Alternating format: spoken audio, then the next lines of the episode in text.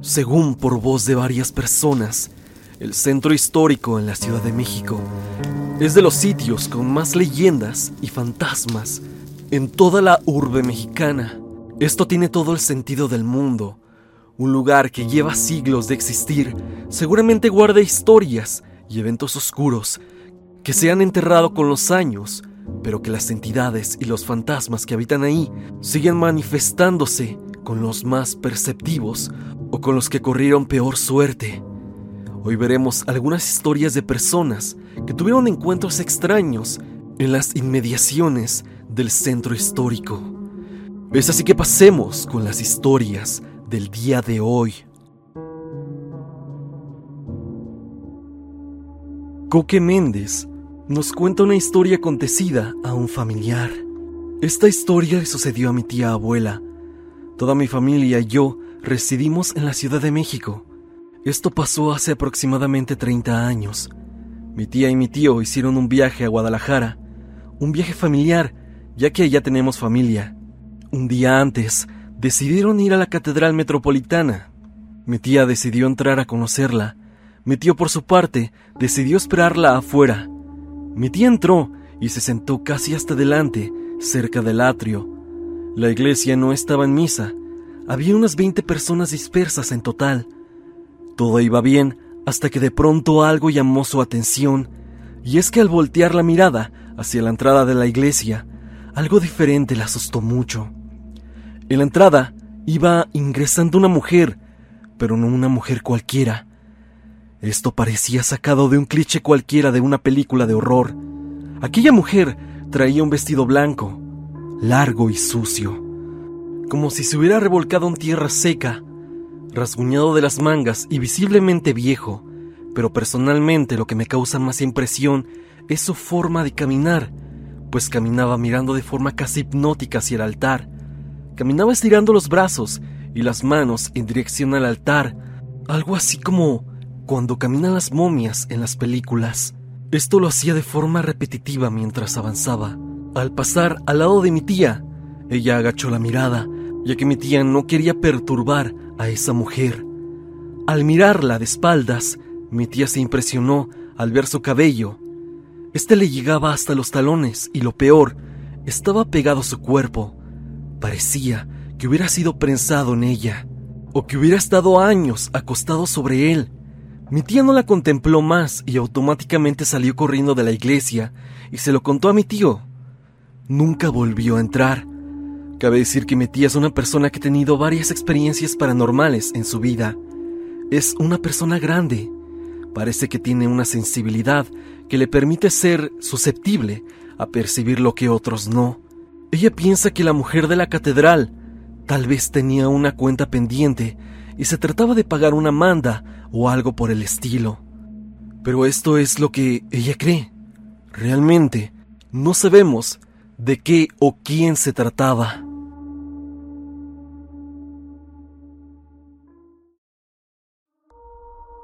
Esta historia la conté en los inicios del canal. Fue enviada por una de las primeras suscriptoras que tuve. Y la historia es por demás extraña. Lo que me llama la atención es que pasó tan bien en el centro histórico. Y la anécdota misma me hace pensar que más personas han visto a este ente.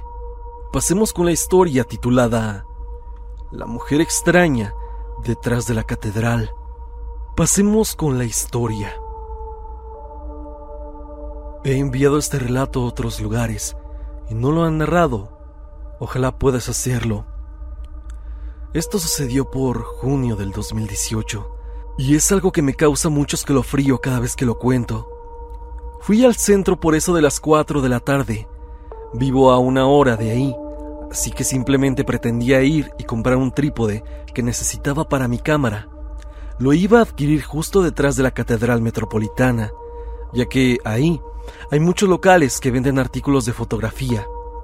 Iba sola y mi madre me dijo que tuviera cuidado, ya que esas calles se ponen un poco peligrosas de noche. En fin. Llegué a la tienda y para mi mala suerte no tenían el trípode que necesitaba. Sentía que había ido a perder mi tiempo, pero noté que el cielo estaba lindo aquella tarde, así que me dirigí a la plancha del zócalo. En el recorrido, tuve que pasar por un pasillo que atraviesa un edificio que se encuentra justo detrás de la catedral. Las personas que hayan visitado ese lugar sabrán que venden todo tipo de artículos religiosos, así como esotéricos. Me paré ahí para mirar, ya que tenían muchas cosas curiosas, y yo sin preguntar le tomé foto a uno de esos objetos. Más exactamente un pescado que tiene una forma bastante extraña. Y es que este tiene en su parte inferior un rostro demoníaco. O al menos eso aparenta tener. A mí me causó mucho miedo, pero me llamó la atención. Seguí mi andar y mientras veía mi cámara, noté que en las fotografías que había tomado se podía apreciar a una mujer muy extraña, de vestido negro, una mujer que no había visto antes y estaba en el fondo del pasillo, justo en el lugar hacia donde me dirigía. Alcé la mirada para ver si podía ver a esta mujer, pero ella brillaba por su ausencia. Sinceramente creí que era una mujer que se dedicaba a hacer trabajos y se había molestado por la foto, porque su rostro reflejaba una clara mueca de molestia. Seguí caminando y pasé por todo ese pasaje detrás de la catedral. Entré a esta última y tomé una que otra foto, ya que se prohíbe tomar fotografías ahí dentro, pero lo hice con mucho cuidado. Subí al campanario para tener unas tomas de aquel cielo, el cual se veía hermoso esa tarde. No sé si creerás en esto, pero en algunas fotografías, arriba en el campanario, parecía que se veía una mujer a lo lejos, no puedo asegurar que fuera la misma que había visto minutos antes en el pasaje. Esta parecía ser una mujer que se escondía entre los muros en los techos de la catedral. Yo no creía mucho en estos temas paranormales, pero yo sabía perfectamente que eso no estaba bien. Anocheció mientras terminaba el recorrido en el campanario. Saliendo, me dirigí al metro por supuesto que estaba asustada, pero ya con toda esa gente que estaba en el metro, me relajé un poco. El camino fue tranquilo. Yo tenía mi parada de destino que era San Pedro de los Pinos, y después de hacer los transbordes correspondientes, llegué. Salí y recorrí las calles oscuras de esa colonia y volví a tomar fotos a la calle. Esta se veía particularmente tétrica y eso me llamó la atención. Pero al momento de capturar esas imágenes, Sentí algo malo y no quise ver las fotografías. Pasé a una tienda que se encontraba cerca de mi casa y compré algo de cenar. Solo que la señora de la tienda se quedaba viendo a un punto en específico que estaba en la banqueta de enfrente, justo a mis espaldas. No le tenía la suficiente confianza a esa señora, así que no le pregunté nada al respecto, pero definitivamente esa señora vio algo o a alguien. Me fui a casa. Yo me sentía muy cansada, por lo que caí rendida en mi cama de un momento para otro. Entre mis sueños, miraba a esa mujer extraña, la cual era delgada y pálida y tenía un vestido oscuro y algo desgarrado. No me decía absolutamente nada, solo... solo se me quedaba viendo, pero me llenaba de miedo al verla. Desperté y lo primero que se me vino a la mente fue ver las fotografías que había tomado cerca de mi casa. Esa mujer se veía en una de las tres fotografías que había tomado. Estaba a lo lejos, mirándome, y recordé que la señora de la tienda fui a verla para preguntar. Estaba un poco nerviosa y un poco extrañada sobre la situación. Fui con la señora y le pregunté muy discretamente que la noche anterior la vi un poco rara y le pregunté por qué se encontraba así. Ella me comentó un poco sacada de onda que había una tipa muy rara que se le quedaba viendo del otro lado de la banqueta. Saqué rápido la cámara y le pregunté si era esta mujer la que había visto. Ella dio un pequeño grito. Ella me dijo que sí, que era ella. Fue entonces que yo le empecé a contar todo lo que había vivido. Desde el momento en que me la encontré y cómo solo la veía por las fotos y que tal cual la había soñado. Indagando en internet pude entender que las fotografías podían ser un vínculo que me atrajera hacia este ente extraño. Lo que nunca pregunté es por qué la señora de la tienda sí podía verla y yo no. Puede que ella fuera más perceptiva que yo hacia este tipo de fenómenos paranormales. Todo se calmó un poco después. Esto al momento de borrar las imágenes. Aparte de que mi familia casi me obligó a ponerme a rezar y rezaba constantemente a pesar de que al principio no quería. Después lo hacía con mucha fe y creo que eso me ayudó bastante. Nunca volví a pasar por aquel pasillo detrás de la catedral. No me gusta estar cerca de esos lugares que venden cosas esotéricas. Como ya lo mencioné, borré esas fotografías, si no con gusto te hubiera mandado alguna de ellas para que vieras que se trataba de algo real. Lo único que puedo decir es cuídate de esos lugares, porque seguro contraen energías raras. Me despido y ojalá hayas leído mi historia. Natalie Peña nos cuenta a través del grupo de Facebook. Yo rento un cuarto cerca del metro Allende y cuando me ha tocado caminar por el centro después de las 12, sí se siente una vibra extraña. E incluso siente raro ver las calles vacías y sin ruido. Lo más relevante que me ha pasado fue una vez que regresaba del Cinemex que está por Metro Hidalgo. Esa vez decidí regresarme a mi casa caminando, atravesando la Alameda Central. Mientras iba caminando sentía que me observaban e incluso me puse nerviosa porque comencé a ver siluetas, algunas caminando, otras sentadas, Incluso algunas pude percibir cómo se perdían entre los árboles. Casi llegando a Bellas Artes a lo lejos, pude distinguir algunas barrenderas y al verlas pude confirmar que las siluetas que había visto antes no eran de personas. Al menos no de este plano, ya que las siluetas que había visto antes eran totalmente negras, oscuras, y a pesar de estar abajo de los reflectores, no se veían con claridad. Esta sensación de estar observada y los entes que pude ver, dejé de sentirlo una vez que crucé el eje central y de ahí me fui lo más rápido que pude a mi destino. Estoy segura que en la Alameda se esconden muchas cosas extrañas.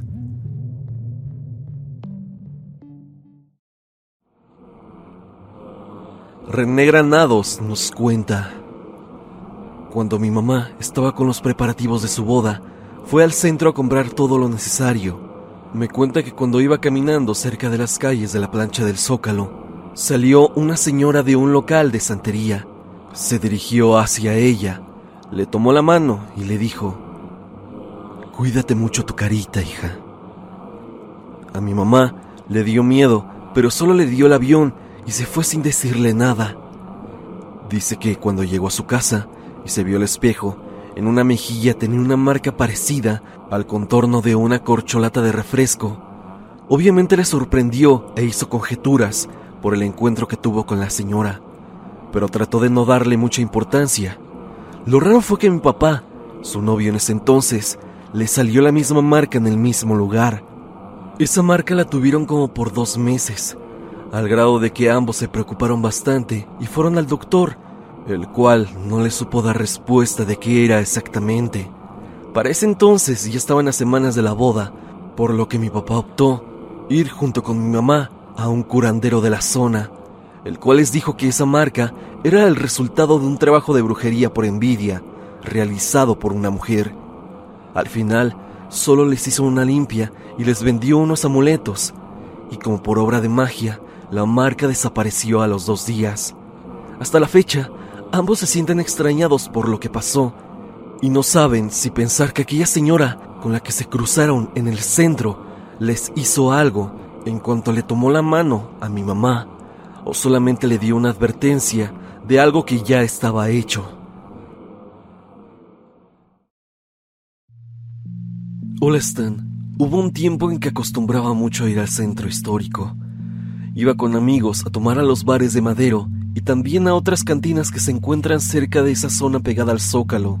Las veces que iba, trataba de no quedarme hasta tarde, ya que si bien vivo algo cerca, en General Anaya, de la línea azul, siempre estaba atento de jamás quedarme hasta después de las 11.45 en cualquier bar que estuviera. Esto para alcanzar el metro. Pero si estoy contando esto es porque un día no vi la hora. Mi abuela siempre me contaba algo muy curioso respecto al centro de la ciudad. A ella siempre le han gustado contar historias de terror, así como ver videos de estos temas. Mi abuela ha vivido varias cosas, y es que en su casa espantan. El punto es que ella siempre me decía que en el centro estaba plagado de fantasmas, que era uno de los lugares con más carga energética en toda la ciudad. Ella que vivió el temblor me decía que estuvo cerca del centro y toda la muerte y dolor que hubo en el lugar asegura que se quedó ahí, de cierta forma. Yo tenía en mente las palabras de mi abuela cuando iba al centro, y fue un sábado cuando todo pasó. Había ido con amigos a una cantina en la calle 5 de Mayo. El ambiente era muy tranquilo, pero para tomar y hablar estaba perfecto. Estuvimos ahí desde las 6 de la tarde, charlando y tomando. Todo iba perfecto. Recuerdo que ya estaba a final de semestre de la prepa, por lo que no tenía nada que hacer, al igual que mis compañeros. Esta vez, como mencionaba, no vi la hora. Fue cuando me levanté al baño, un poco tomado, que levanté mi teléfono porque recibí un mensaje y vi que eran las 12.10 de la noche, aproximadamente. Fue en ese momento que dije carajo y regresé con mis amigos a la mesa. Les dije que si ya habían visto la hora, y es que todos teníamos pensado en regresarnos en metro hasta nuestras casas. De inmediato, pagamos y nos salimos de la cantina. El centro siempre está muy concurrido, pero de noche, este tiene un aspecto muy lúgubre. Pensamos en qué hacer, por lo que decidimos caminar hacia Bellas Artes y conseguir algún taxi. Nos fuimos por la calle Madero, un tanto más transitada. Las personas que han vivido algo paranormal no me dejarán mentir ya que antes de que vean algo, pueden llegar a sentir algo inusual, una incertidumbre o un sentimiento de que algo va a suceder. Y eso mismo tenía yo esa noche. Llegamos a Eje Central y mis amigos quisieron ir para Bellas Artes. Yo un poco presionado por la hora, les dije que ya mejor nos fuéramos, pero ellos querían tomarse unas fotos en el palacio, por lo que pasamos a Bellas Artes. Noté la Alameda peculiarmente solitaria. Había una que otra persona transitando, pero de verdad poca. De pronto, mientras veía hacia la alameda, veo a un hombre, un hombre de verdad alto, como de unos dos metros. Al principio, creí que estaba arriba de un banco o algo parecido. De hecho, también pensé que era algún vendedor, pero ¿un vendedor a esa hora? Este tenía un aspecto más bien como de una persona de la calle nosotros estábamos en Bellas Artes y este sujeto estaba en la Alameda. Podía verlo desde donde me encontraba. Este de pronto se me quedó viendo. Veía directamente hacia nuestra dirección. No podía distinguir su rostro con claridad, pero se veía raro. De pronto le dije a mis amigos, y al voltear la mirada, aquel hombre ya no estaba. Me sorprendió, pero pensando que era un vagabundo, ignoré esto. Seguimos con lo nuestro tomando fotos y de pronto yo vi como alguien salió de los pilares que se encuentran justo en la entrada de Bellas Artes. Era ese hombre. Ahora, mis amigos y yo lo vimos con claridad. El tipo daba miedo. Su aspecto era tétrico, por decir algo. Tenía unos jeans negros, una camisa blanca y un abrigo completamente desgastado, a la vez de sucio. El tipo no traía zapatos y sus pies se veían como rotos. Me refiero a que se veía como si alguien se los hubiera destrozado. Sangraban y eran deformes, pero su cara era lo más impactante. Parecía que estaba golpeado, o era como si hubiera sufrido un accidente. Tenía el pelo largo y sucio, y este tenía una barba un tanto pequeña. Él se acercaba. Nosotros retrocedimos. Le dimos la espalda mientras caminábamos rápido. Como a los cinco segundos, se me ocurrió voltear ese sujeto ya no estaba por ningún lado. Había desaparecido por completo. No pudo haber ido a ningún lado. No había lugar donde se escondiera, y mucho menos en tan poco tiempo. Uno de mis amigos estaba muy agitado y dijo que si no nos habíamos dado cuenta. Y es que él empezó a decir que el hombre parecía que se veía traslúcido, así tal cual, como un fantasma. Caminamos hacia la acera donde estaba la latino en ese entonces había un 7-Eleven justo en la esquina. Nos metimos y hablamos sobre lo que habíamos visto. Mis amigos hablaban y yo me asomaba desde el Seven para ver si ese hombre seguía por ahí. Uno de mis dos amigos dijo que se asomaría a la avenida para ver si podía parar un taxi. Como a los dos minutos, mi amigo detuvo un taxi. Subimos y todos volteamos hacia Bellas Artes. Aquí fue donde todos vimos algo que nos perturbó. El hombre estaba en un balcón que está en un costado del Palacio de Bellas Artes. Ahí estaba y nos seguía con la mirada, como retándonos. Estoy seguro de que esto tuvo tintes paranormales. He leído otras historias sucedidas en la Alameda, pero nada en relación con este hombre.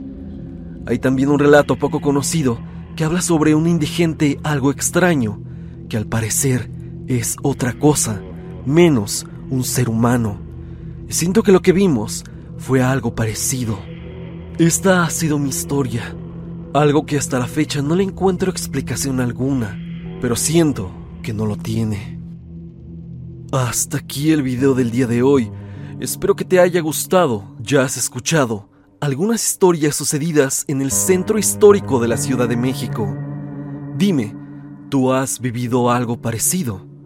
Si es así, puedes dejar tu experiencia en los comentarios o enviármela a evidencia.tristan.gmail.com o bien únete al grupo de Facebook y comparte tu historia con toda la comunidad. No olvides suscribirte y activar la campanita de notificaciones en donde dice todas para que no te pierdas de ninguno de mis videos. Sígueme a través de Instagram para estar en contacto. Y sígueme también a través de Spotify para que me escuches mientras haces tus labores diarias. La música del video es por parte de Repulsive. Si te ha gustado, por favor, suscríbete a su canal. El link estará en la descripción. Sin más que decir, no te olvides que yo soy Stan y te deseo dulces pesadillas.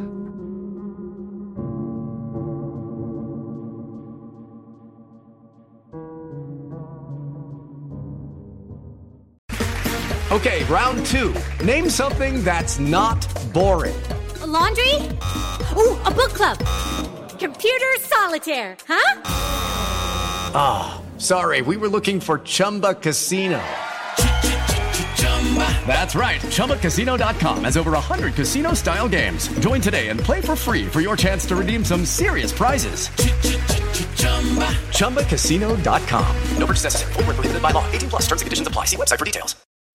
When you need mealtime inspiration, it's worth shopping Kroger, where you'll find over 30,000 mouthwatering choices that excite your inner foodie. And no matter what tasty choice you make, you'll enjoy our everyday low prices, plus extra ways to save, like digital coupons worth over $600 each week. You can also save up to $1 off per gallon at the pump with fuel points. More savings and more inspiring flavors make shopping Kroger worth it every time. Kroger, fresh for everyone. Fuel restrictions apply.